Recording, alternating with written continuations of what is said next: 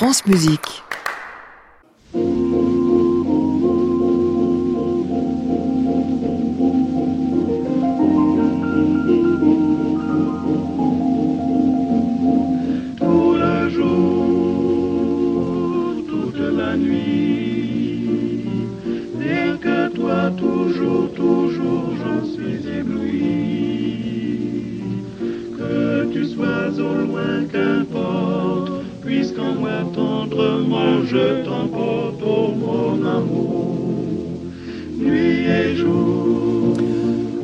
Tous et bienvenue dans le Classic Club sur France Musique tous les soirs de la semaine, 22h en direct depuis l'hôtel Bedford à Paris pour une avant-dernière semaine. Eh bien oui, la saison s'arrête dans deux semaines tout juste. On aura l'occasion d'en reparler, de faire la fête et même de pleurer un brin peut-être. Ce soir, on est avec quelqu'un, oh, il nous a fait du bien à l'art lyrique quand il est arrivé à la tête de l'opéra comique il y a quelques années. Pourtant, quand il en a pris la direction, ça n'était rien. Un comédien, un comique, un saltimbanque à tête des chiens. Et puis il est devenu quelque chose. Il a fait avec cet opéra comique quelque chose qu'on n'attendait absolument pas. Du coup, aujourd'hui, c'est une véritable référence, un maître, un nabab, je dirais même un grand mamamouchi. On va en reparler avec euh, Jérôme Deschamps et avec les membres du trio Zadig. Nous sommes ensemble jusqu'à 23h. Bienvenue à tous dans le Classic Club.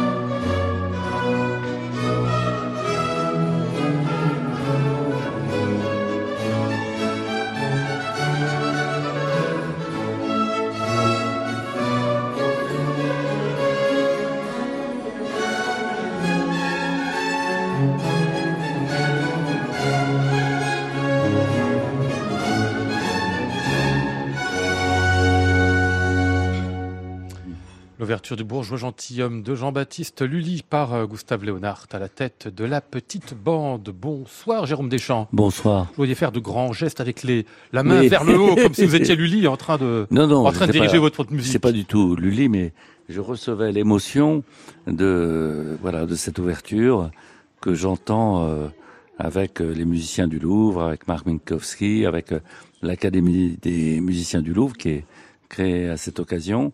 Et je dois dire que c'est un bonheur absolu pour une euh, compagnie théâtrale que je, dirige après avoir dirigé l'opéra comique que d'avoir euh, voilà des musiciens, des musiciens, des danseurs, euh, des chanteurs et des comédiens. Et d'entendre ça en ouverture, je, je veux dire que ça vous porte. Euh, y a une, sorte de, joie propre à, à cette musique qui vous lance dans le jeu de façon absolument merveilleuse et Ça veut dire que vous vous appuyez sur cette musique-là pour jouer le, le bourgeois, enfin Monsieur Jourdain? Absolument. Ouais. Absolument.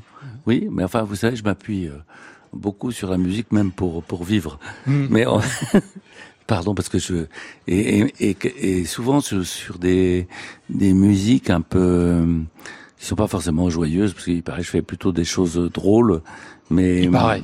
oui, mais euh, j'ai souvent besoin de de, de, de étrangement de la gravité Mhm. dans la journée. Bon, ça c'est pas une musique, euh, c'est une musique qui est faite pour le plaisir. On sent bien, on le sent bien. Eh, Mais je, je note bien que la manière dont vous la, enfin, entre guillemets, dirigiez, vous faisiez pas le temps vers le bas, mais vers le haut. Oui. Comme si vous la portiez vers les hauteurs et vers la légèreté, en Oui, effet, cette musique. oui. Et pas vers la lourdeur qu'on pourrait éventuellement lui trouver, son côté terrien après tout. Non, je pense qu'elle est, c'est une musique qui est faite pour le bonheur, vraiment. Et, euh, et euh, d'ailleurs, toute, toute, toute cette œuvre de Molière est, et, et cette musique de Lully, elles sont faites, sont faites pour ça, absolument. Et puis, bon, avec euh, beaucoup euh, d'humour et, et de, même de la part du roi, qui, qui veut, de Louis XIV, qui veut, n'ayant pas réussi complètement à régler leur compte aux, aux bourgeois gentilshommes, qui sont à peu, à peu près 100 000 autour de lui, euh, n'ay- n'ayant pas réussi à régler leur compte par les, les règlements, euh, a décidé de le faire par l'humour. Ah. Et puis, il y a ce contexte avec la Turquie, tout à fait puissante, menaçante et dangereuse, mais aussi fascinante, comme tous les États euh, très puissants, euh, avec lequel il, et, voilà, il a des relations euh, euh, d'humiliation, puisqu'il y a un ambassadeur de France qui a été emprisonné, et puis mais quand même on veut s'arranger, donc on fait venir un ambassadeur euh, euh, turc. Cet ambassadeur, cet ambassadeur turc est reçu de façon un peu ridicule, parce que le, le ministre des Affaires étrangères, Monsieur de Lyon, le reçoit soi-disant en turc. Alors, il se met une robe turque, mais sauf qu'il met une croix du Saint-Esprit euh, Ah sur oui. sa robe. Ce qui est pas du meilleur euh, goût. oui, c'est pas du meilleur goût. Le roi, lui, ne, ne, ne tombe pas dans ce dans ce travers, mais le reçoit sur un trône d'argent. Mais il a un chapeau sur lequel il met euh, énormément de tous ses bijoux. Et, et, euh, et l'ambassadeur turc a le malheur de dire, mais euh, nous, notre grand seigneur, quand il va euh, à l'office le vendredi, il, il, a- met ses bijoux. Mais il en a beaucoup plus que votre roi. Ah. Et surtout, c'est son cheval qui, qui les porte. Alors là, c'était pas très bien pris. Et on peut dire que sans doute euh, cette euh, euh, turquerie euh, à voir avec cette vexation euh, un peu stupide, parce que le roi a fait venir euh, euh, le chevalier d'Arvieux, qui était son éminence grise pour le pour l'Orient, et lui a demandé de, de raconter un peu toutes les salamalek euh, turcs qui se faisaient. Alors ils ont beaucoup ri. Le roi, un peu moins que les autres, mais je crois que Madame de Montespan euh, a vraiment beaucoup ri, et, et Monsieur le frère du roi, euh, il paraît qu'on les entendait à, à quelques dizaines de mètres tellement ils riaient. Euh, On vous reconnaît bien là, Jérôme Deschamps, de cet appétit que vous avez pour la comédie du pouvoir. Le pouvoir, c'est un théâtre, ça l'était du temps Oui. de Louis XIV, ça l'est encore du temps d'Emmanuel Macron. Et puis tout est un théâtre, enfin tous les lieux de représentation. J'ai lu quelque part que vous vous, vous serviez à la messe quand vous étiez euh, gamin. j'ai- Ça veut dire que vous avez le sens du rituel aussi. Mais j'ai énormément servi à la messe. Et, et non seulement j'ai beaucoup servi la messe, mais j'ai, je suis moi-même arrière-petit-fils euh, d'un chanoine. Ah bon? Ah bah oui, c'est pour vous dire. Un chanoine? Mais, comment c'est possible qu'un chanoine euh, Eh ben, un chanoine a le droit Pardon, de perdre mais- son épouse Ah, et de se faire chanoine. d'accord. Ah, Et après, d'accord, ah pardon, oui, excusez-moi. oui, Oui, dans ce sens-là. Il a même le droit de la perdre très pas. jeune. Ah, Et voilà, et c'est comme ça que ça s'est passé. Et donc il y a une, tradi une tradition comme ça dans la famille de beaucoup Ah ouais. de, de, de, de messes. Et alors j'ai dû contribuer. En plus j'étais euh, à Sainte-Croix-de-Neuilly. Je peux vous dire que j'ai, j'ai- il fallait. Ah oui. Donc j'allais à la messe plusieurs fois par semaine. ah ouais. Vous aimiez ça Le rituel? Les tralala, Alors, les robes, les machins, au fond, au fond, le rituel, je l'aime infiniment. Je dois vous dire, c'est qu'au parce que au fond, quand je pense à- au spectacle, quand je l'ai construit moi-même, quand je je fais pas seulement euh, euh, monter un texte comme je comme je le fais là avec le bourgeois, mais hum, Au fond, oui, je pense que ça, ça, ça ressemble à un rituel, oui. Hmm. Vraiment. Mais il faut bien qu'il soit un peu déglingué, le rituel un peu raté à un moment, c'est c'est Oui, on a le droit de faire des écarts. Ah oui, c'est ça. hein. Non, mais euh, un rituel, ça veut pas dire une absence totale. C'est bien qu'il y ait une construction pour la casser de temps en C'est temps. ça, ah ouais, c'est ça. Avec bonheur. Il faut la chose et puis, Puis ça, ça toujours- parodie ça arrive toujours dans la vie. Le bourgeois pas que- gentil. Ah, pardon. pardon, c'est pas que de la parodie, forcément. ouais, ouais. On va y revenir. Ouais. Le bourgeois gentilhomme monté donc par euh, Jérôme Deschamps, on a pu le voir il y a quelques jours au printemps des comédiens à Montpellier. Euh, ce sera à partir de mercredi jusqu'à dimanche à l'Opéra de Versailles et puis il y aura toute une tournée, mais ça on y reviendra un peu Mm. plus tard. On va en parler avec vous, Jérôme Deschamps. Réécoutons, si vous voulez bien, un peu de ce fabuleux euh, bourgeois, ici version Marc Minkowski.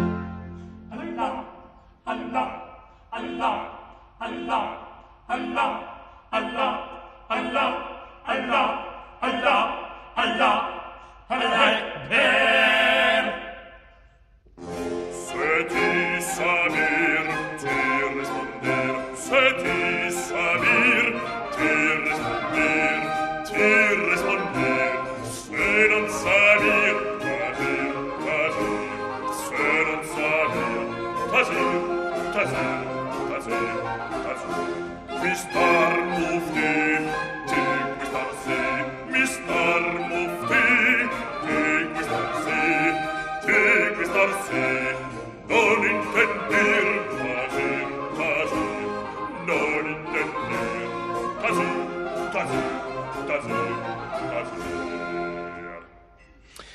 Un extrait du Bourgeois gentilhomme version Marc Minkowski il y a 30 ans déjà. Marc Minkowski qui est donc avec vous euh, sur la scène, enfin sur la scène, il est dans la Oui. fosse. Hein. Oui. C'est comme s'il y était avec vous, euh, Jérôme Deschamps, qui fait, je l'ai pas encore dit vous-même, le rôle de Monsieur Jourdain. Peut-être deux mots sur la turquerie euh, qu'on vient d'entendre et puis la manière dont on la traduit, enfin dont vous la traduisez vous sur scène.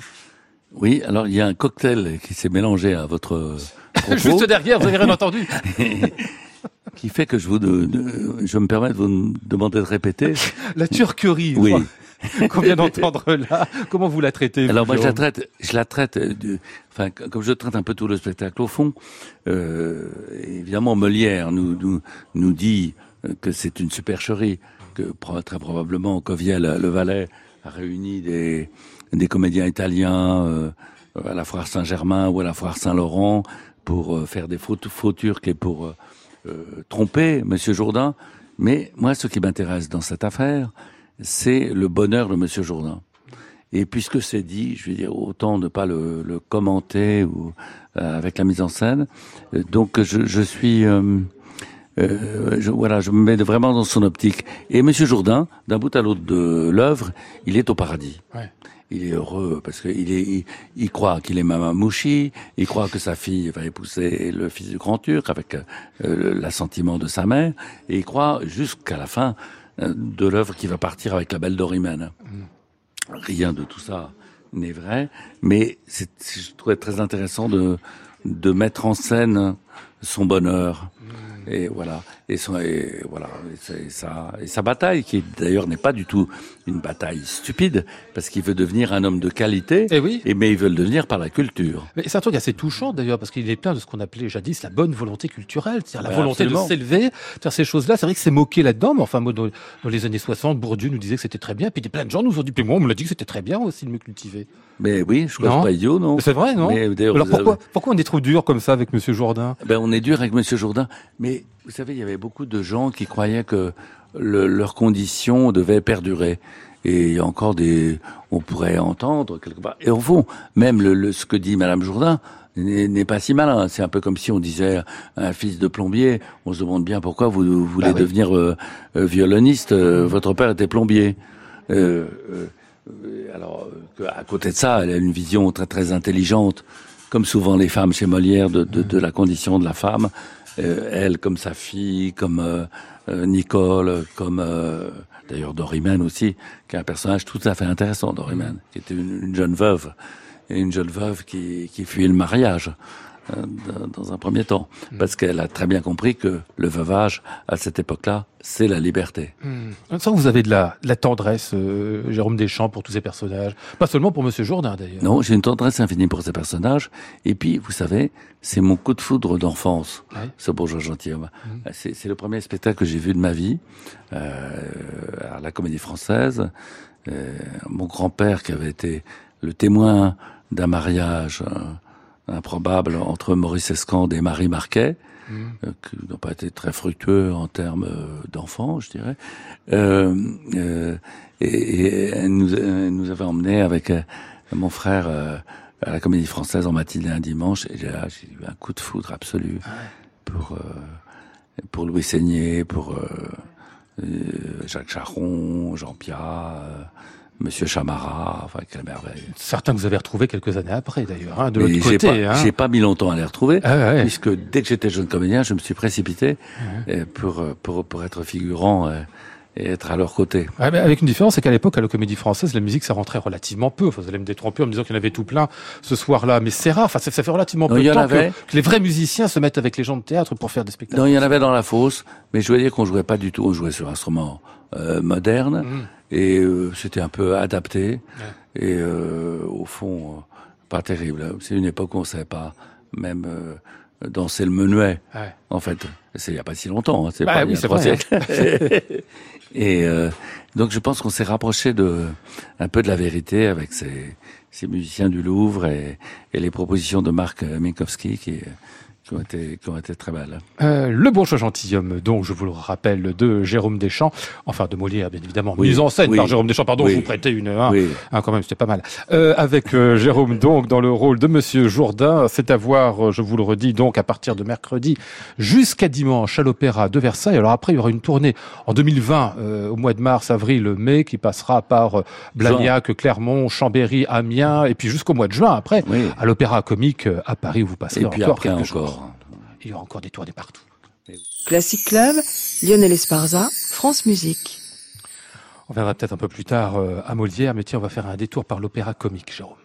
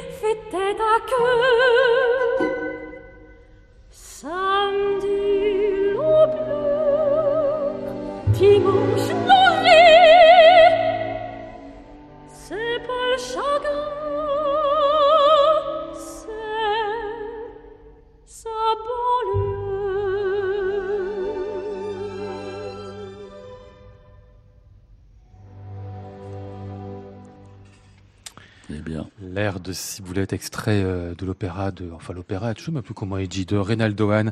C'était chanté ici par euh, Julie Fuchs avec Samuel Jean et l'Orchestre National de Lille, enregistré euh, sur son disque, son premier de Julie, Yes, dans la foulée des représentations, quelques mois après, mhm. de, de l'opéra comique de cette Ciboulette que vous nous avez redécouverte en quelque sorte. Oh. Jérôme Deschamps, bah si, ça fait longtemps qu'on l'avait pas donné quand même. hein. oui, mais c'est un trésor. Et puis, Bah oui, oui, oui. Et puis, ce- c'est un trésor.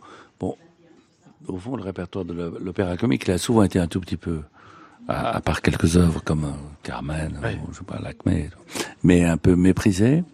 Mais au fond, il est merveilleux parce que là, ce, ce qu'on entend, ce qui est intéressant, c'est qu'il soit très bien chanté. Et, tout. Et c'est là qu'on rit, au fond. C'est là qu'on rit, parce qu'il est chanté merveilleusement par, euh, par Julie Fuchs.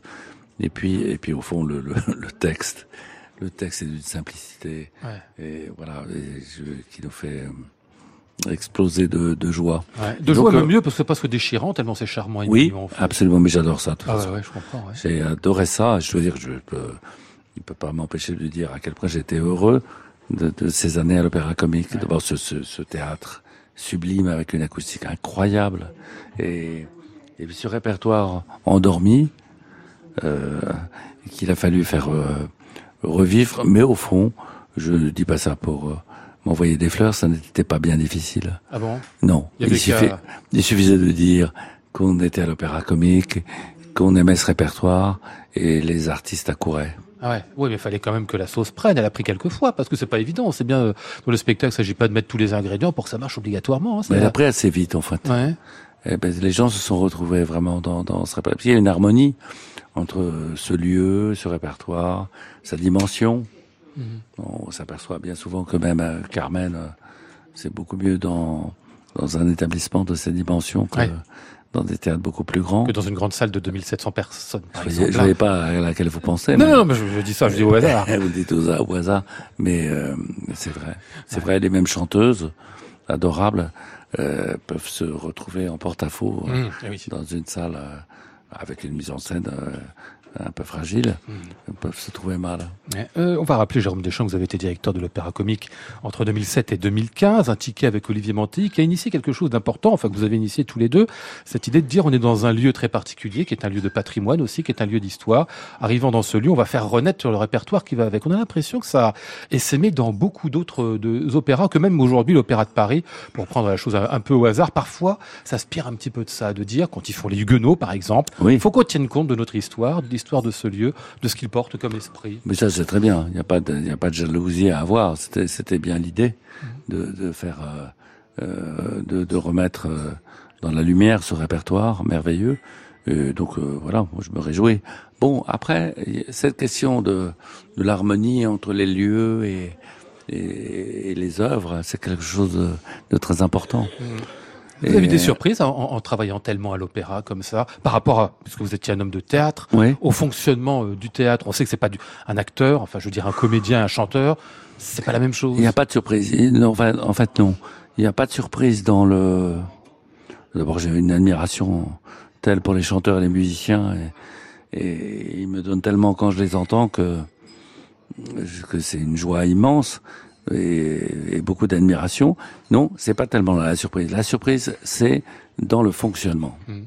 Et le fonctionnement des maisons un peu importantes, enfin qui commencent à être importantes, euh, même, même si on a de beaucoup plus lourdes, c'est c'est de, de faire passer la belle énergie euh, par tout le monde. Alors ça, euh, là, il est très important euh, d'être un homme de plateau. Mhm. Oui, de, quelqu'un qui et là, là, ce qui est merveilleux à l'Opéra Comique, c'est que le bureau du directeur est à 3 mètres de la scène. Mm. Et moi, c'était ma passion. Et j'ai toujours resté près de ça. Après, il y a une chose qui est très particulière, mais vous le savez, c'est c'est une donnée économique qui fait que on travaille et on prépare dans un certain ordre les spectacles. C'est-à-dire que l'orchestre arrive à la fin, les chœurs assez tard, euh, les solistes un peu tout seuls, et que surtout, il y a une méthode de travail qui est extrêmement différente du théâtre, encore que ça ne soit pas juste euh, euh, par rapport au bourgeois gentilhomme que je viens de faire, où ça, ça y ressemble énormément. Il faut que tout soit préparé. C'est ça. Alors que les comédiens, ils arrivent très souvent, en fait, ça Au se fait théâtre. sur scène. Non, mais au théâtre, Ah très oui. souvent, les, les, les metteurs en scène font la mise en scène pendant les répétitions, Mm. au fond.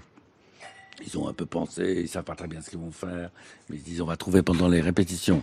Mais dans les spectacles un peu lourds, il n'est pas question de ça. Eh. Et euh, l'économie, tout simplement, euh, vous pousse à faire euh, autrement.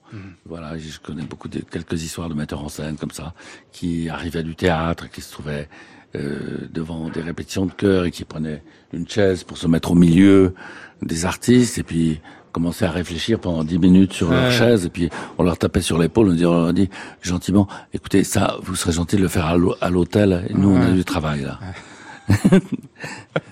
Allez, on va revenir à l'opéra comique ici avec euh, la voix euh, de Sabine Devielle. C'est dans l'Acmé, bien évidemment.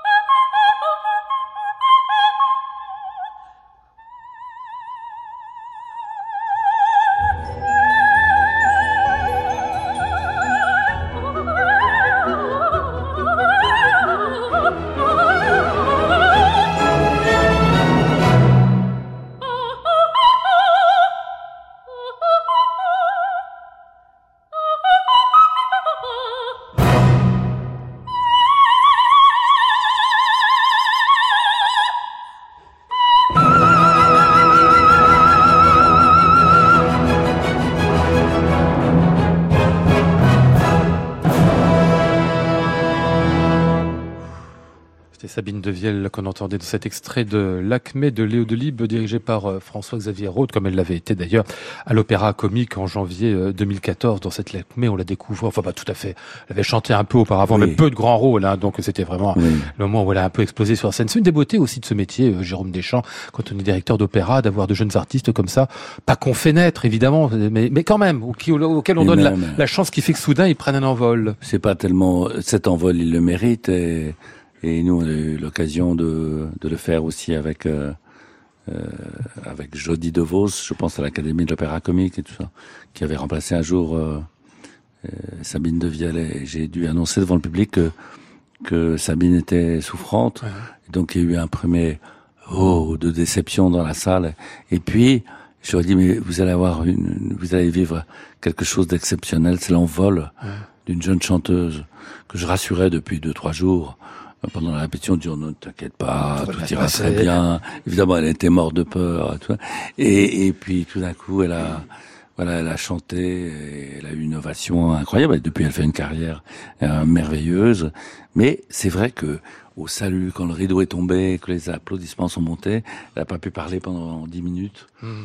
de d'émotion. Parce que comme, comme voilà, c'est pour dire à quel point elle avait ressenti elle aussi que que ce moment était essentiel. Mmh. Euh, il y a ces moments-là, qui sont des moments forts, des moments vrais. Ça existe. Ouais. Mais il y a aussi ceux, pardon, qui, qui tiennent ce qu'on appelait tout à l'heure la, la, comédie du pouvoir. Et il y en a beaucoup à l'opéra, parce qu'on est obligé de jouer. Vous avez beaucoup joué avec ça, d'ailleurs, euh, Jérôme Deschamps, le rôle du directeur de l'opéra. Vous l'avez même oui. fait sur scène, hein Oui, je fais de façon un peu euh, parodique. Légèrement. oui, mais mais non, à vrai dire, il faut le faire sérieusement. Ouais. C'est-à-dire que euh, c'est, c'est, on est un peu coupé en deux. C'est-à-dire qu'il faut à la fois avoir une, une autorité, mmh. parce qu'il y a des, quelquefois il peut se passer comme dans toutes les maisons des choses euh, graves ou, ou, ou, qui ne sont pas belles, et il faut savoir les, les corriger et faire respecter les uns ou les autres avec beaucoup de, de sérieux. Mmh. Et, et, en même temps, il faut savoir apporter cette, cette belle humeur qui convient à cette maison, à ce répertoire, et rendre les gens heureux de, de travailler ici. Ça, euh, c'est essentiel. Mais c'est vrai que, et moi, je, je n'hésitais pas à faire le pitre euh, tant que j'en avais l'occasion, mmh. mais aussi euh, j'étais sérieux quand il le fallait. Ouais, il fallait équilibrer tout cela. Comment oui. vous jugez d'ailleurs le monde de l'opéra aujourd'hui? Vous ne pas le juger. Non. Comment vous le trouvez avec le, le, le, monde politique qui semble s'en désintéresser euh, à ce point-là, Jérôme Deschamps? Je ne pense pas qu'il s'en désintéresse.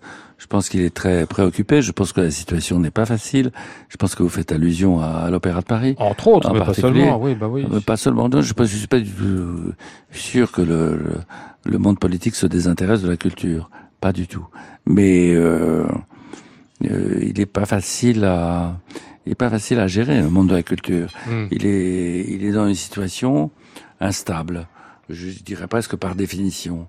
Mais euh, voilà, on a un paysage complexe, on a un paysage euh, qui, qui, qui a un passé qui date de, de, voilà depuis depuis la guerre. On sait très bien que euh, les, les, les Français euh, n'avaient pas un appétit fou mm. pour la culture.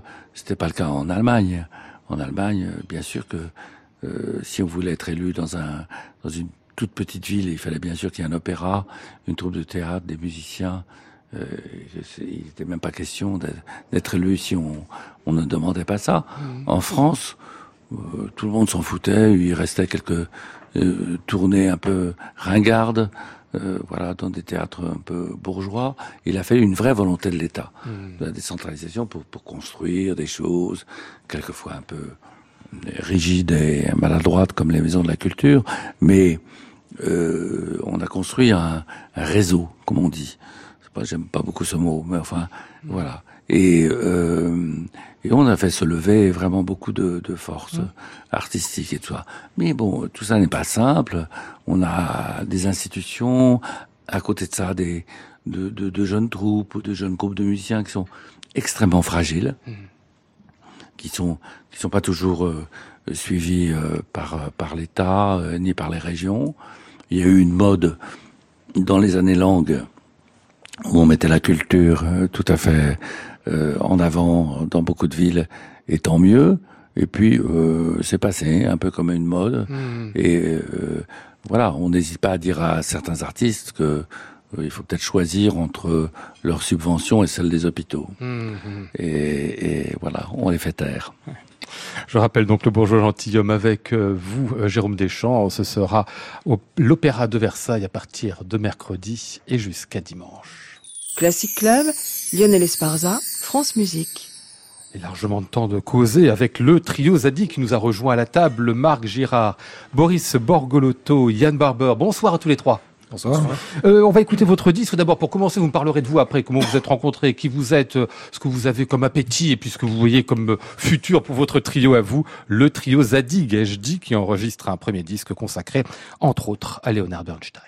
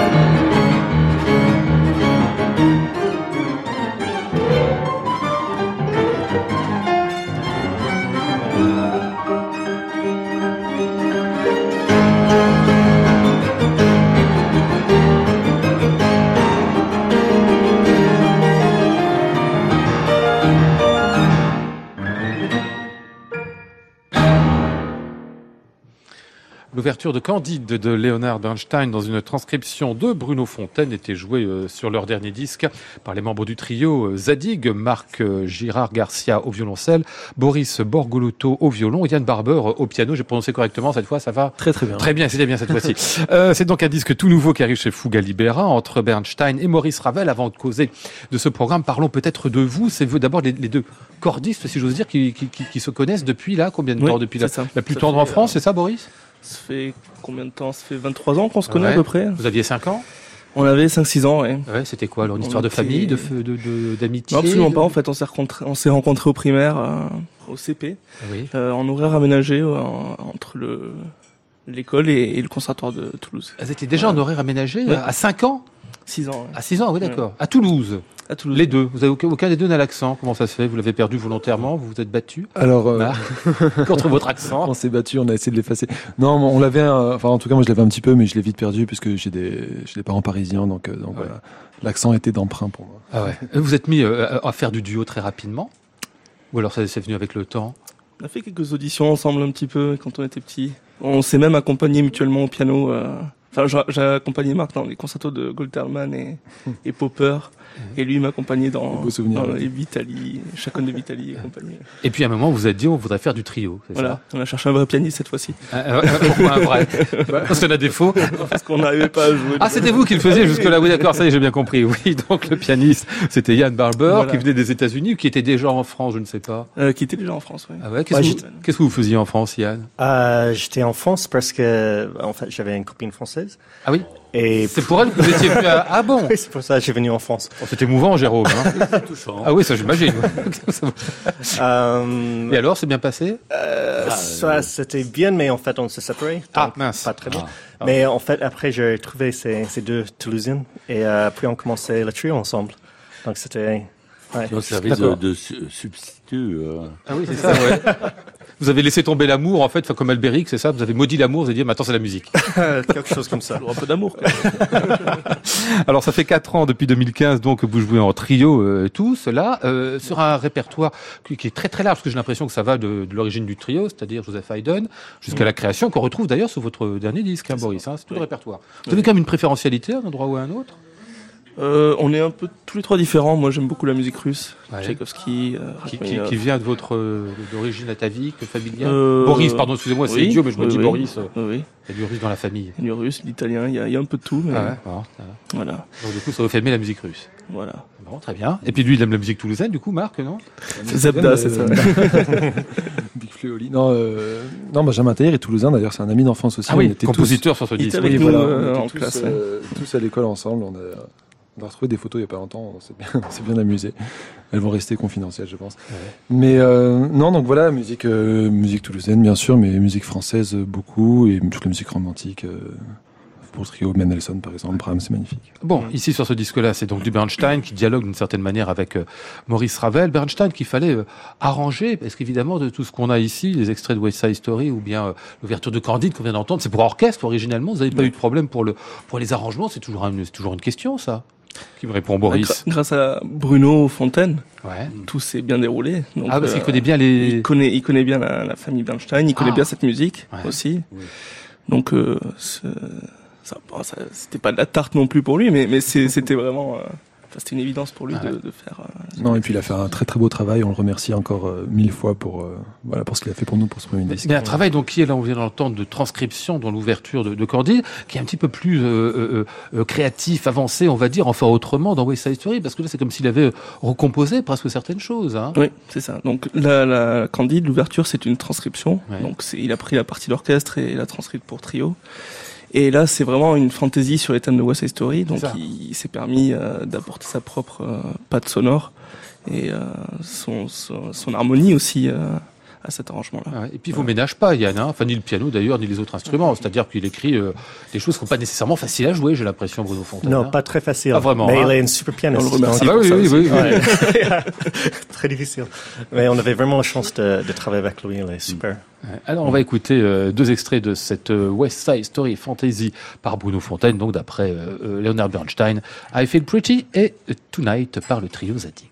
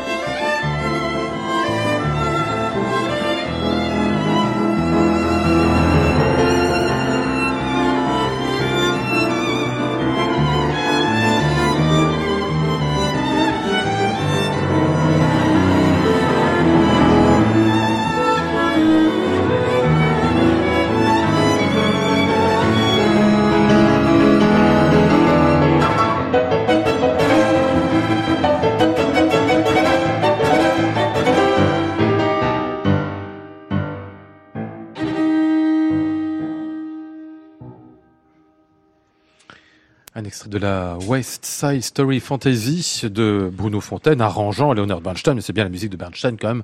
Vous l'aurez bien reconnu évidemment, c'est le trio Zadig qu'on entendait ici, euh, Marc Girard Garcia, Boris Borgolotto et Yann Barber sur leur dernier disque. Il est paru il y a peu sur le label Le Fuga Libera euh, Bernstein. Ataïr et Ravel, on en parlera dans un instant, au programme de ce disque. Vous n'avez même pas questionné sur votre nom, le trio Zadig. Évidemment, euh, Clément Rochefort a eu le mauvais goût de nous faire du Zadig et Voltaire, mais enfin, c'est le Zadig originaire, j'imagine, hein, non? Qui me répond, Marc Oui, oui, oui. Bah, Zadig, en fait, on a, on a été inspiré par, euh, par l'histoire du personnage de, de Zadig, euh, bien évidemment, qui traverse en fait plein de péripéties. Il lui arrive plein de choses. Il est très euh, malchanceux, mais arrive toujours en fait à retomber sur ses pieds en suivant en fait ses valeurs et son sens en fait de la justice. Il, voilà, il finit toujours par euh, par s'en sortir. Donc voilà, ça nous a inspiré. Et puis, euh, Alors que vous, en aviez, fait, on peut. vous aviez pris des baffes et vous dites on va se relever tout le temps. Voilà, c'est un petit peu Ah ça. bon, c'est un- petit peu ça, un peu. Et puis c'est un peu la vie d'un musicien, euh, toute sa Oui, vie, de, vrai. de- de se questionner tout le temps et de, de, de, voilà, de toujours, euh, de voir, euh, con- toujours continuer à avancer quoi qu'il arrive. Une résidence à la chapelle euh, Reine-Elisabeth, c'est c'est terminé, mais enfin c'est toujours agréable quand ça arrive. Ça, permet de faire des disques, entre autres, parce que celui-ci euh, est lié aussi à cette expérience-là, non, Boris? Euh, c'est vrai. Oui, En fait, envie d'en c'est- parler. c'est- ça vous inspire, ça va, la chapelle Reine-Elisabeth Ça m'inspire, oui, beaucoup. non, on a eu de la chance d'ailleurs, c'est, c'est grâce à eux aussi qu'on s'appelle Zadig, puisqu'on Oui. a, puisqu'on a tenté une école auparavant euh, qu'on n'a pas eue et qui était bien plus petite que, que celle-ci. Et on a été accepté euh, à chapelle euh, cinq ou six mois après euh, l'existence du trio. Ouais. Et voilà, on a s'appeler Zadig. Comme on dit, un petit mal pour un grand bien, C'est ça, Ouais. exactement. Ben, et, ouais. et donc du coup, Pardon. oui, non, c'est c'est c'est à l'issue de notre scolarité, enfin notre résidence euh, après trois ans à la Chapelle, c'est voilà, on a on a eu euh, ce CD en collaboration avec eux et Outtier Music aussi. Benjamin Ataïr, qui est au programme, disais-je, un compositeur euh, bien vivant. Il a quel âge? Il est tout jeune, je Il crois. a non? notre âge, 29. 29 ans, c'est ça. Bah oui, il est vraiment tout jeune. Oui, il vous fait une pièce qui s'appelle Asphar. Qu'est-ce que ça nous raconte et qu'est-ce que c'est que cette pièce Alors c'est c'est l'idée du voyage, donc ça veut dire voyage en arabe littéraire. Ouais. Et euh, donc il fait voyager cinq notes dans la dans dans toute sa partition et et euh, donc c'est un peu l'hi- l'histoire de Zadig en fait, mais transcrite en musique, Ah bon? Tout simplement. Et donc le- ce philosophe babylonien euh, est dans dans ce- Ah oui, donc c'est vraiment écrit pour vous en plus. Hein, écrit pour nous et qu'on a, on a aussi euh, créé au festival de, de Aix-en-Provence. d'Aix-en-Provence. Est-ce que c'est compliqué de, de jouer en trio? Il paraît que ça l'est beaucoup moins. Je me tourne vers Yann que de jouer en quatuor. Vous avez dit, vous n'avez jamais fait de quatuor. Le quartettiste est obligé de rester 4 heures, 5 heures par jour, tous les jours pour travailler, sans compter les concerts? Le trio, c'est quand même un petit peu moins. Il y a que le pianiste qui travaille en fait dans un trio. Il y a ça, mais en fait, on, non, on travaille ensemble chaque jour aussi. Aussi. Presque, presque chaque, yeah, chaque jour. Donc, c'est beaucoup de travail, mais euh, c'est intéressant parce qu'avec le trio, il y a la partie solo aussi. Donc, on fait la partie musique de chambre où chacun accompagne l'autre. Et après aussi, il y a chacun qui, d'habitude dans le trio, qui a un moment d'être un soliste aussi. Pardon, très bien. Euh, Jérôme Deschamps, vous écoutez ça avec grande attention et intérêt. Vous avez envie Avec de leur poser une de- question de plaisir. ma- Ouais. Mais oui, et puis, et puis, et puis, et puis, en plus, je connais Bruno Fontaine et tout ça, avec qui j'ai travaillé pour. euh, parce qu'il a fait des. Il a fait des transcriptions des musiques des films de Tati. Ah oui, oui, oui. Et puis, qu'on a donné au Festival de Cannes. Et puis, euh, et puis, il avait travaillé, il a travaillé aussi sur le. Un fil à la patte à la comédie française, il a fait des musiques et tout ça. C'est vrai qu'il est très plastique, il fait plein de choses. Hein. Enfin, Oui, c'est un type très, plus, hein. très, très adroit, et très, et voilà, très fédérateur et merveilleux. Mm. Et voilà, donc euh, non, mais j'écoute ça avec beaucoup d'intérêt. Et je trouve c'est, et je me souviens de, quand même, de ce choc qu'a été l'arrivée de West Side Story, Ah le oui. film, Mhm. et de ce choc, euh, voilà, à tout point de vue musical, et, et tous les gens se sont précipités sur le, les- sur le disque et tout ça. Il y avait le disque qui était partout. Tout le monde écoutait ça, revoyait le film. C'était une nouveauté incroyable. En fait, on un- s'en présente plus. Et oui, oui, Ouais. c'était d'une nouveauté incroyable. Mm. Et c'était une nouveauté euh, extraordinairement populaire, en fait. C'est que tout le monde l'a partagé. Ça. Même les gens les plus conservateurs, les plus... Ce, ce choc a traversé toutes les, les couches de la société. Et vous voyez aujourd'hui des gamins d'à peine 30 ans, mais ils connaissent aussi West Side Story, puis ils le jouent et ils demandent À la, 29, la et transcription. Bah oui, oui, quand même, pour n'y dire. pas pour- hein. il y en a pas pour longtemps. Ouais, c'est vrai. Quelques concerts pour le trio Zadig. Vous serez à Durtal les 28 et 29 juin. Vous serez encore au concert en Vallonnier, si j'ai bien noté, le, ah, c'est bien ça, hein, le 4 juillet. Et je rappelle donc ce disque qui paraît euh, tout juste là chez Fuga Libera, consacré à Bernstein et à Ravel. On n'a pas parlé, mais on va l'entendre, euh, les dernières mesures du premier mouvement de son trio.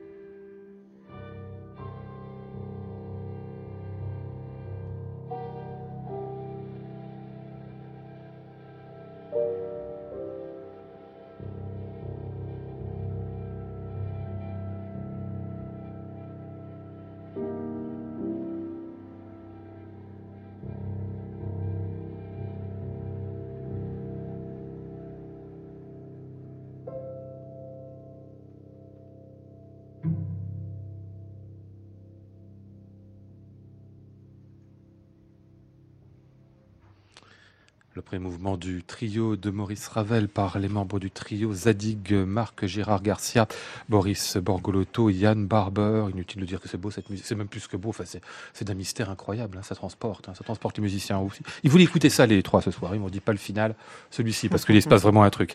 Euh, c'est donc le dernier disque du trio Zadig qui est aussi leur premier autour de Bernstein. Ataïr et Maurice Ravel, ça vient de paraître chez Fuga Libera. Nous étions cinq ce soir. Ben, merci messieurs de votre visite beaucoup. Bonne